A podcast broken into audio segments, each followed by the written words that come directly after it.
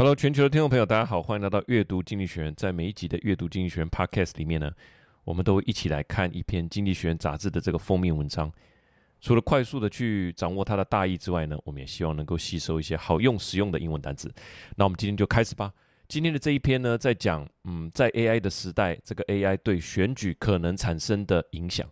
好，那呃，你有接过人工语音的这个拜票电话吗？哈，那我接起来以后发现这个是电脑语音预录好的，我反而有种被骗的感觉啊。那个时候我就觉得说，应该没有人会因为接到这个电话而改变政治立场吧。反过来讲哈，就是人，我觉得比较容易受到人的影响哈。有一次晚上九点半去倒垃圾的时候，天空中飘着细雨，那手上拿着垃圾，当然想要赶快把这手中的垃圾丢掉哈，赶快回家。那在垃圾车旁看到一个候选人。穿着这个黄色的轻便雨衣，一个人站在雨中啊，客气地说：“你好，我是某某某啊，就是台北市议员。”这样，当时还没有决定要投给谁哈，最后我就决定投给他。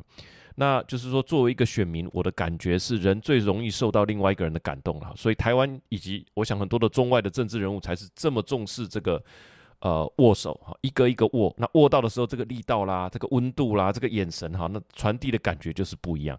但是呢，很多配合的工具也是不停地在进化。在乡下，主要是靠这种小的宣传车，哈，俗称小蜜蜂。那透过这个大声公这样放送，后来又有电话拜票嘛，刚刚所提的。那后来再进阶到网络啦，还有电脑啦，哈，手机，再到上面的这个应用软体、短视频，哈，Shorts，还有很多 TikTok 啊，哈，占据大家的时间呢。这个工具不停的在进化，但是那诉求的本质是不是有？呃，基本上的改变啊，你觉得呢？那 TikTok 的 Shorts 这些只是在强化你本来的好感度而已，还是它会进一步影响你的决策？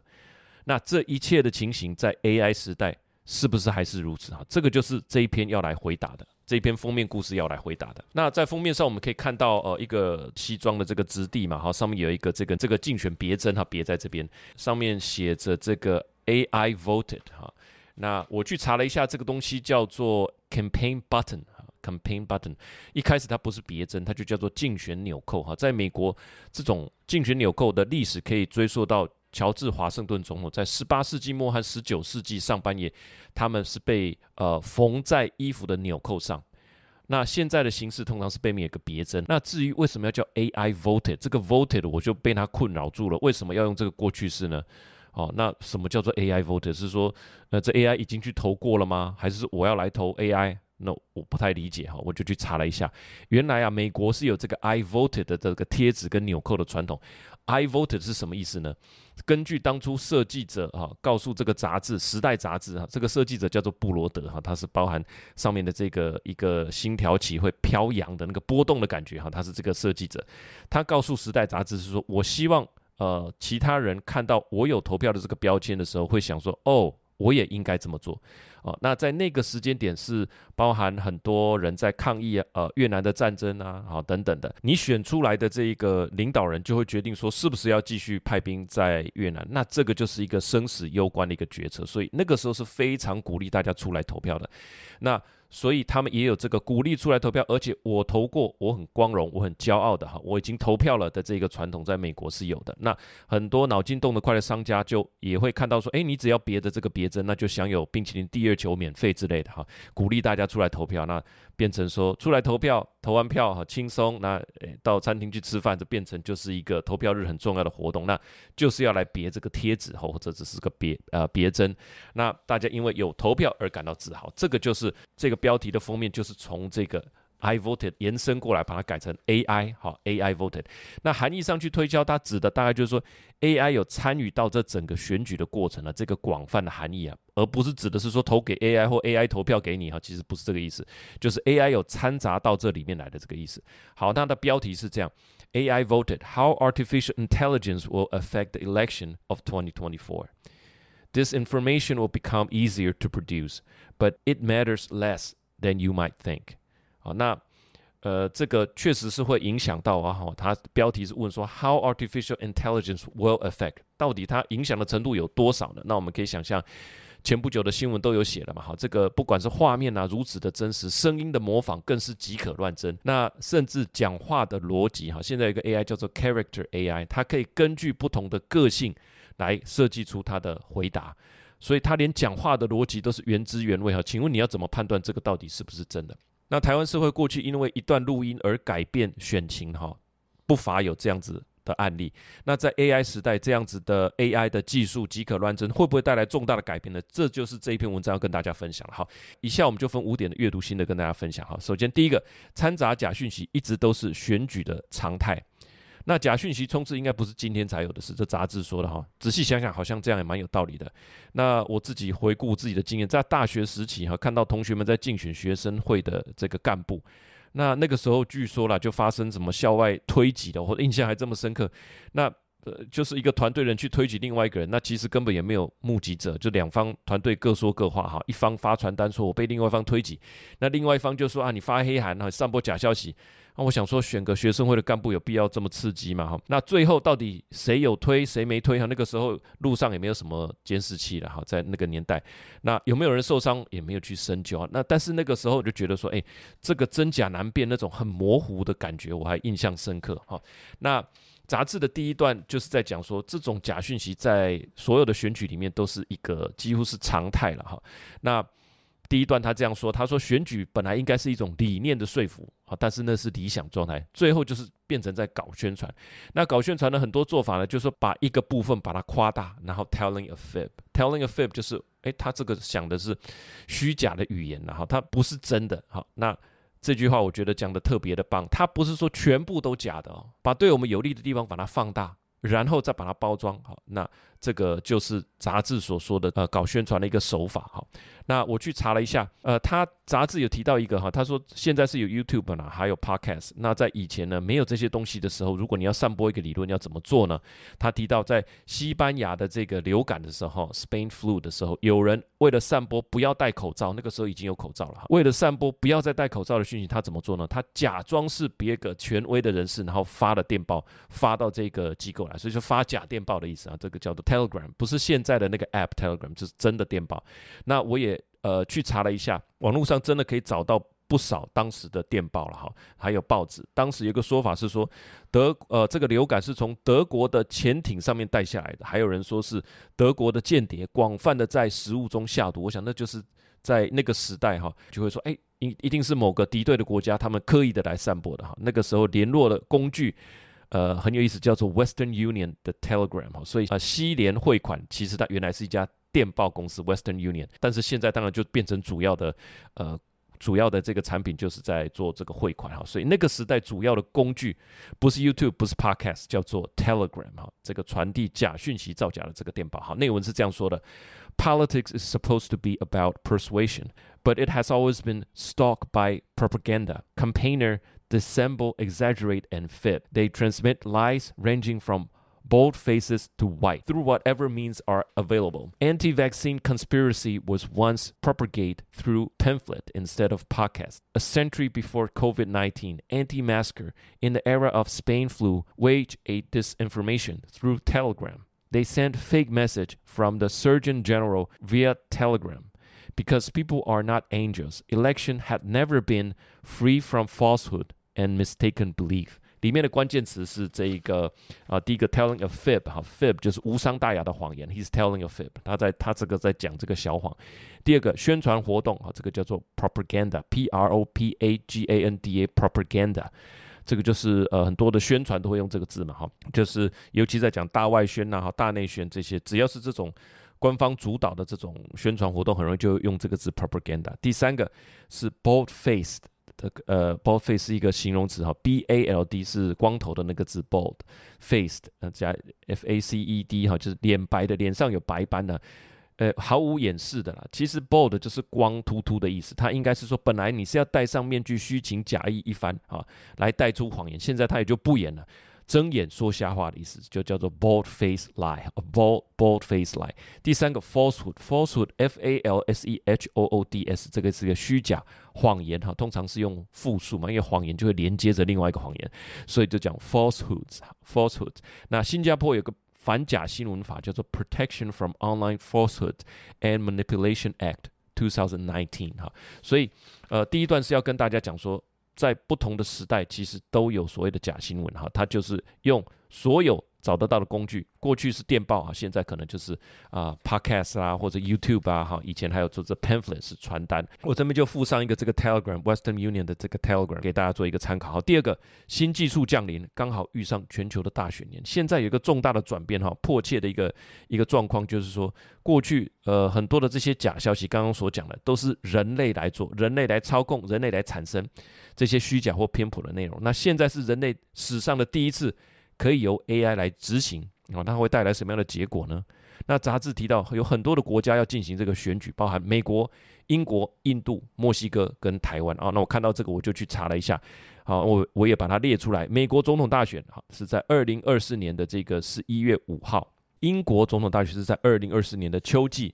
好，那印度的大选呢是在呃最早是二零二四年的春季会进行。印度的下届的大选，那墨西哥呢是定于二零二四年的六月二号啊，会选出一个任期是六年的新总统，还有众议院的全部五百名议员以及参议院全部一百二十八名议员。台湾呢是在二零二四年的一月十三号，所以你这样整体看起来，我也把它的人口列出来了哈。美国有多少人呢？美国是三点三亿，英国六千七百万，印度十四亿，墨西哥一点二六亿，台湾啊两千三百万或两千四百万，所以。杂志提到的这几个国家来看，二零二四年整个全年全部在选举，一开春就有两个国家在选举，一个叫台湾，好，一个叫印度。另外第二季有墨西哥，第三季有英国，第四季有。美国，所以全年都在选举，这样的人口我自己加起来哈是大概二十几亿了。当然他说的是 including 哈，实际说的数字是四十亿。所以不管是二十亿还是四十亿，其实这个数字都很惊人，因为全球就是八十亿人口，所以全球有一半哈，甚至到四分之一的人口都是在选举的。所以我们要有多担心这个 AI 来搅局呢？啊，这个就是他提问的，告诉大家为什么这件事情有它的迫切性哈。内文是这样说的：But as the world contemplate a series of votes in 2024, something new is causing a lot of worry. In the past, this information have always been created by human. Advocate in generative artificial intelligence with models that can spit out sophisticated essays and create realistic image from text prompts make synthetic propaganda possible. The fear is that this information campaign may be supercharged in 2024, just as countries with a collective population of some 4 billion, including America, Britain, India, Indonesia, Mexico, and Taiwan, prepare to vote.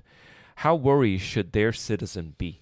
哦，所以我刚刚漏掉了一个 Indonesia，Indonesia 的人口也很可观。好，Indonesia 的人口是二点呃七亿，好，二点七八亿。那所以印尼也要选举，哈，关键词是这个 contemplate，C O N T E M P L A T E S，contemplate 就是仔细思量、仔细考虑，哈，凝凝视、注视的意思。我觉得是全民关注，哈，这个就叫做。Contemplate, contemplate。那来个例句，He contemplate the problem before making a decision。他在做出决定前，仔细考虑这个问题，就仔细细细思量哈，仔细盘算这样。所以他说，全球都在 contemplate，就是全球都在呃关注也好哈，深思熟虑、冥思苦想哈，这件这件事情。好，第二个 spit out，spit out 就是吐出。快速快速的说出，好，所以指的就是我们提供给这个 AI 哈，提示一些字词给他，他就啪一声就这样，哇，连珠好这样直接跳出来，这个叫 spit out。好，第三个是 prompt，prompt 其实就是提词的意思，在 AI 之前它本来就是提词，好，我们现在是给 AI 下一个指令，那与其说是下一个指令，我们现在都称之为一个 prompt，就是给它一个提示的意思哈，to give somebody a prompt，给它提示提词的意思，好。那所以第二段的意思就是说，哎，现在这个 AI 这么强，对不对？那全球又要选举啊，这两件大事集合在一起的时候，不知道会给大家带来多大的这个影响。好，第三点，我们来看一下 AI 至少可以做到哪些事情哈？它至少可以做到三件事情：大量、逼真跟针对性。那有没有人会因为看到很多的广告，呃，而而购买？那网络上的有一个广告的理论叫做呃网络的七次法则，就是说同一个东西你要看七次，你还真正会考虑购买哈。所以，这就是我们在网络上看到一个东西，看到一个东西，接下来你会在很多的网页网站的旁边的广告栏，你都会看到的原因，因为就是有这个七次理论哈。大家都行销的都知道这件事情，所以很显然，一个人在呃行销的这个理论里面，他是会因为看到的数量而影响他的决策的嘛。当然，在这样的过程里面，你会觉得说，哎，怎么又来了，对不对？同一个广告一直出现，烦不烦啊？那现在 AI 就是有一个方式啊，它就可以把同样的内容用不同的形式，在你会去的地方做啊，这个不同，在不同的地方曝光，哦，让你更加的这个不知不觉嘛。好，你其实是同样的内容哈，这个有了 AI 就可以轻易的做到。那所以第一个他讲的是数量，把原本的这个七字理论乘上一千倍。或是一万倍哈，AI 都做得到。第二个，我们就是中文讲这个即可乱真。人工智慧领域有个东西叫做图灵测试哈，就是人类看得出来假假的，我说不出哪里怪，但是假假的，那这个就图灵测试就不过关了。那这几个月，我想大家在媒体上也都有看到，呃，这个《华尔街日报》的记者他用这个电脑语音生成之后，那打给他的家人，那他的家人都分分辨不出来，最后是透过口气分辨得出来哈。那我刚刚有提到 Character AI，它就可以针对。呃，不同的个性、不同的口气，哈，它可以来吸收，可以来学习，哈。那所以网络上的图片也都是呃即可乱真嘛。所以现在大型的科技公司也在推所谓的数位签章，哈，要有这个 digital watermark，要告诉大家这一张图是 AI 产生的。如果没有这个 watermark，那呃它就不是真实的，或者是啊，就是用 watermark 来做区别。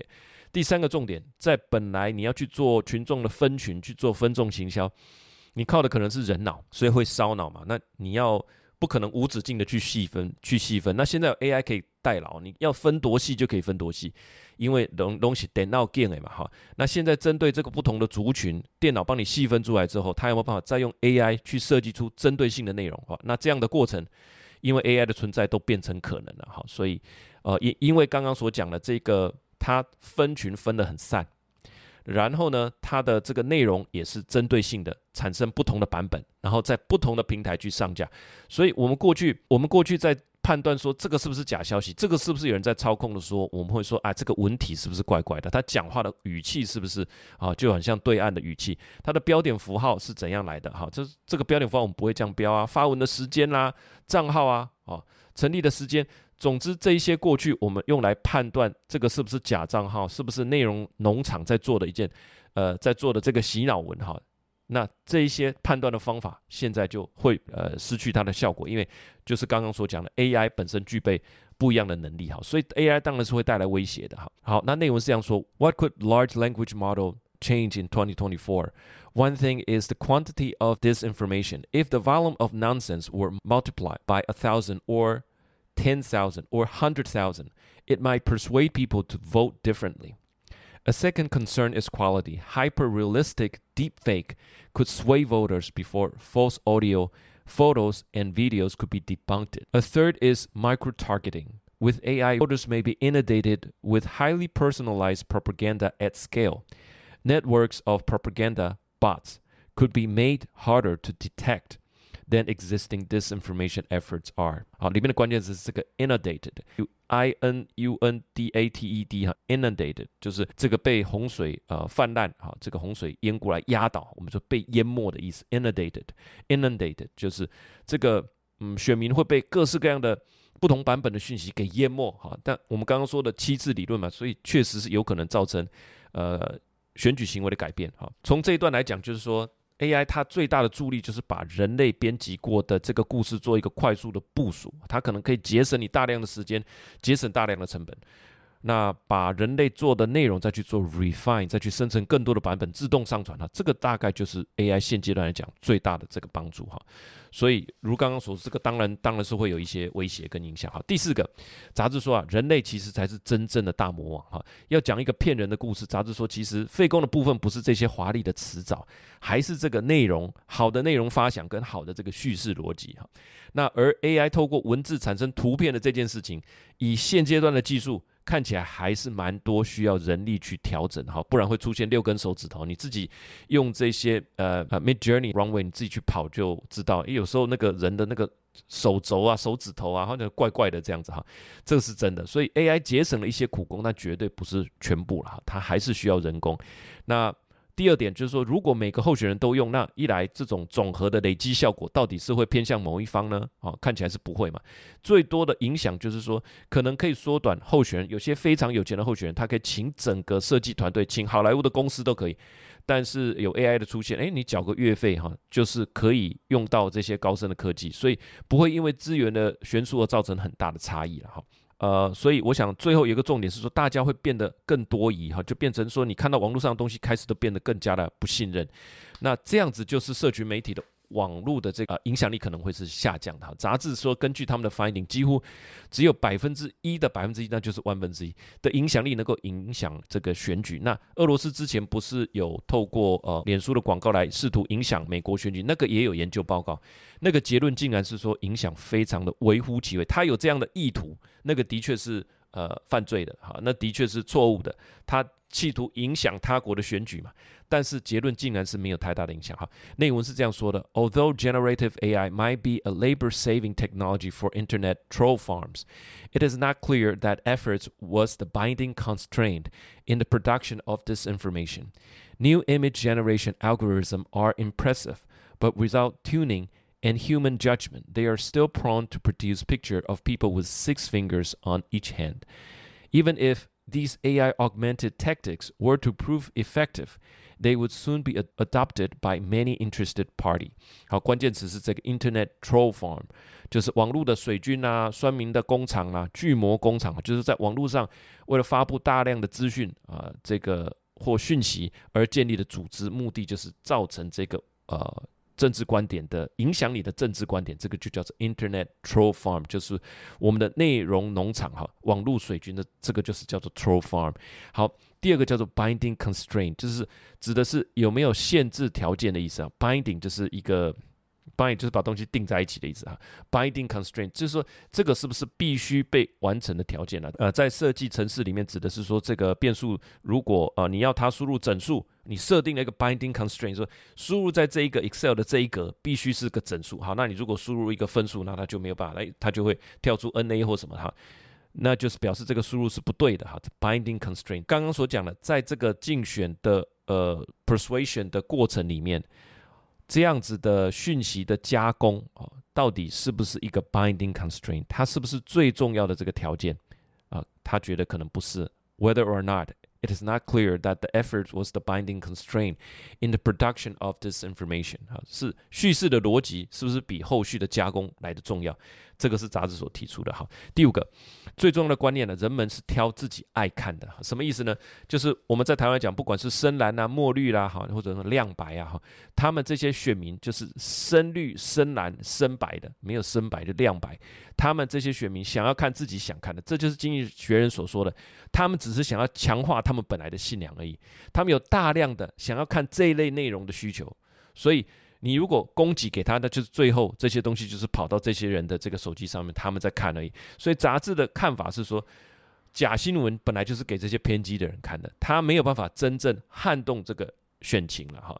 所以好，那内文是这样说的啊。所以根据一个 study，他是有根据 study，他说这所谓的偏激。极呃极端化的这个族群，他们本身对于机构大量的不信任哈，那这一群人，他们本身虽然有看社群媒体，但他其实看的数量并不多啦，至少没有年轻人多。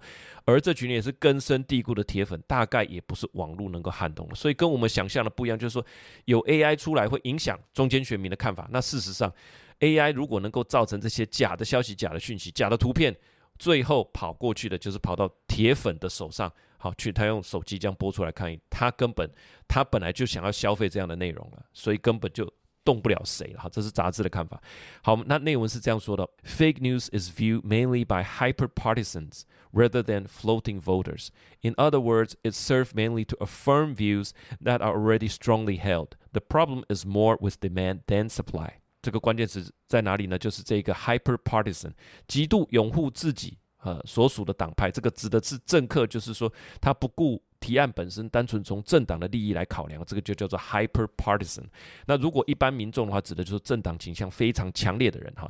第二个词很关键，叫做 affirm，affirm 是证实、确认、断言哈。在讲到呃这个篇章的时候，就是说你看吧，啊，他就是要找各式各样的媒体来来告诉自己，你看这个人就是骗子，或这个人就是这个中共的同路人呢，他就是要。找各式各样的媒体来告诉自己这件事，所以他找他找的，不管你将来产生多少 AI 的假消息，只是来让他去断言跟确认，确认什么呢？确认他本来就相信的观点，affirm views that are already strongly held。好，所以呃，affirm 这个词是证实、断言跟呃确认的意思。好，呃，所以大概这个第五点就是说，其实其实人类呃就是会去挑自己爱看的东西，所以很容易变成说假消息、假新闻，AI 所产生的东西越偏激的越假了。其实最后还是铁粉在看哈，撼动不了真正的战局哈。这个是杂志在第五点这边所要跟大家说明的哈。那看完这五点，那我最后自己的想法，当然这就是看完这篇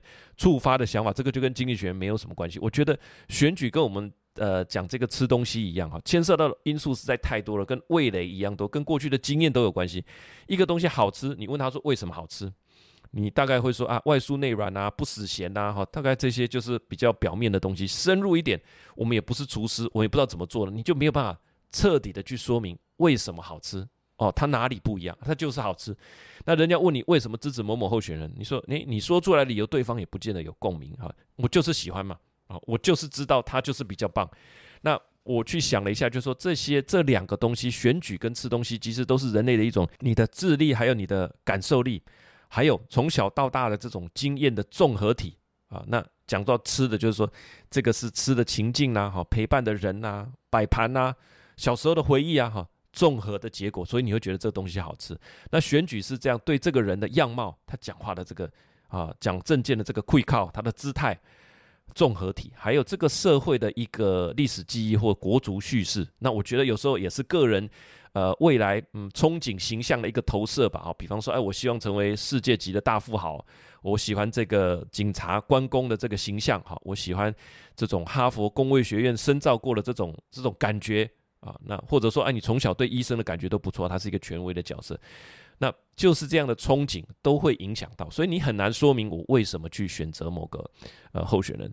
那选举就是人类这种集体偏好的重要表现。我觉得有科学的方法可以追踪、可以解释，但是应该还没有人可以用科学的方法来破解。这是我第一个感觉哈。那杂志说，真正能够扭曲大家认知的呢，还是人类真正的大魔王啊，人类才有这种具备这种扭曲立场的能力。这一点我也觉得很认同。那第二个想法就是说，能够对抗这种扭曲立场的是什么？我觉得还是之前有提过的一个 social fabrics 的概念哈。我的理解，对这个词的理解是说，在 PPT 的 PPT 的论坛啊，Dcard 啊，或者学校的家长群组啦，好，以前的这一个。呃，同学的群组啊，哈，还有这都是 social fabrics 的一部分。那这几年大家对网络的操作啊，也都比较熟悉的，对于网络的这种带风向也是比较有免疫力哈。一个人在论坛上提出一种比较偏颇的想法，一定有一群人想要把它戳破，啊，说哎，才不是这样，你看看几年前。啊、呃，就有这个论点，就是怎么样怎么样。所以我觉得，呃，不管是刚刚讲的网络论坛呐，或者是说你去庙口的榕树榕树下了哈，大家在那边尾声呐哈，街角的这个八十五度 C 打个底下脸消微，我觉得这个都是社会上很重要的一个 social fabrics，也都蛮值得珍惜的。第三点，我觉得讲回到民主，最近在看一本书，是这个 Adrift 哈，里面有一张图表，就是说其实世界并不是以民主国家一直以来民主国家是占。多数，它是从一九九一年苏联解体之后，这个世界的道路才变得明朗起来。以前是专制的国家还比较多，是一九九一年以来的这三十年，民主国家才开始占到大多数。因为以前过去大家在选择嘛，小国要选择，我是要。靠美国这一边呢，我们还是要依靠苏联。有一阵子苏联的经济发展也是很不错的哈。那当然解体之后就不用讲了哈，那是因为经济不好，后来就造成这个解体。那所以我觉得，身为台湾那台湾人，那身为民主国家的一份子，我觉得，呃，当然我们不要把民主当成是呃非常的理所当然了，这是晚近三十年才发展起来的。所以讲到这个捍卫民主，当然听起来是高大上了哈，但是我觉得至少这是我们认同的方向。不会有台湾人在这边说哦，我要专制，基本上没有这样子的人啊。所以我想，我们最大的这个最小公倍数还是最大公因数，基本上就是捍卫民主。那讲说捍卫民主，具体的做法很简单，你看到别人寄这个假假的，至少第一个我们当然不会转寄嘛。第二个，我觉得我们也不要争论，寄几个维基百科的参考点给他，好让他自己去佐证一下，略尽绵薄，好让我们自己在这个 social fabrics 里面变成一个正向的力量。好，这就是我简单这一篇文章哈看完的一个五个阅读的心得跟自己一个简单的想法。那最后我也把这个 The Number of Countries Under Autocracy versus Democracy 啊，在这个 Adrift 这本 Adrift 这本书里面所看到的，你就可以看到说，其实是两千年左右世界的这个民主跟专制的国家还是基本上势均力敌的哈。从两千年之后到今天这二十几年才有这个蓬勃的一个发展，所以。Democracy 这件事是值得珍惜的。好，最后我有列了十个的这个参考资料哈，里面有讲到这个 I vote 贴纸的由来啦哈，还有什么是 social fabrics 啊？如果有兴趣的听众哈，可以呃订阅我们的这个文本。那在我们的文本这边呢，我们会把字词做比较深入的解释啊，有例句等等哈，也算是对这个频道的一个支持。非常感谢全球听众朋友的收听，我们每个礼拜在这边跟大家一起阅读《经济学人》杂志的这个封面故事，从中吸收啊、好的概念跟好用实用的这个英文单词。以上就是这一期的阅读经济学。喜欢这个节目，我们下个礼拜见啦，拜拜。